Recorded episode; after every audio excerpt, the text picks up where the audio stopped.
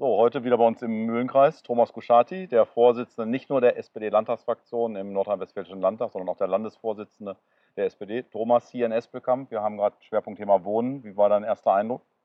Ja, interessante Projekte, die es äh, hier gibt. Nicht nur, dass es hier eine große Wohnungsbaugesellschaft äh, gibt, die äh, für preiswerten bezahlbaren Wohnraum sorgt, sondern wir stehen ja hier vor einem ganz interessanten Projekt, wo das Thema Arbeit und Fachkräftemangel und Wohnungsbau verbunden ist. Und das finde ich schon sehr interessant, einfach zu gucken, was muss ein Arbeitgeber heute anbieten, neben einem guten Arbeitsplatz auch eine attraktive Wohnung. Und das Projekt, was wir uns heute angeguckt haben, hat Vorbildcharakter. Ja, finde ich auch. Und das Land Nordrhein-Westfalen ist ja hier auch ganz besonders engagiert in der Flüchtlingsstadt Espelkamp. Das verbindet natürlich auch sozusagen äh, Tradition mit Moderne.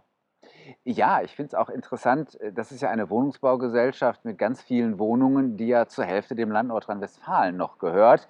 Land Nordrhein-Westfalen hat ja leider vor zehn Jahren unter Jürgen Rüttgers eine landeseigene Wohnungsbaugesellschaft verkauft. Das war falsch, denn wir merken hier, wie wichtig es auch ist, dass die öffentliche Hand auch mit ist auf dem Wohnungsmarkt. Nur so kann es gelingen, auch bezahlbaren Wohnraum, aber auch modernen, attraktiven Wohnraum zu schaffen, den die Menschen sich noch leisten können. So ist es. In ganz Europa gibt es zwei Vorbilder, Wien und Espelkamp. Das passt gut zusammen, finde ich. Da hast du recht. Ein. Du bist äh, hier in ganz Nordrhein-Westfalen unterwegs, äh, nicht nur jetzt hier in Ostwestfalen-Lippe, sondern im ganzen Land. Wie sind so deine politischen Eindrücke der letzten zwei, drei Wochen?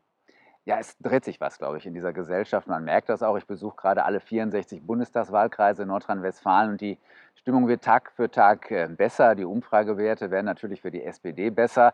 Und äh, ich glaube, vor drei Monaten hätte man uns noch belächelt, dass wir gesagt haben, wir glauben schon daran, dass Olaf Scholz am 26. September Bundeskanzler wird. Heute lächelt da keiner mehr drüber. Heute ist das ganz real. Grünen haben wir schon aufgeholt, der Union sitzen wir im Nacken und äh, ich glaube, das gibt was am 26. September. Okay, Thomas Buschati, der Landesvorsitzende, ist zuversichtlich, ich auch. Den Wahlkreis holen wir direkt. Schönen Dank.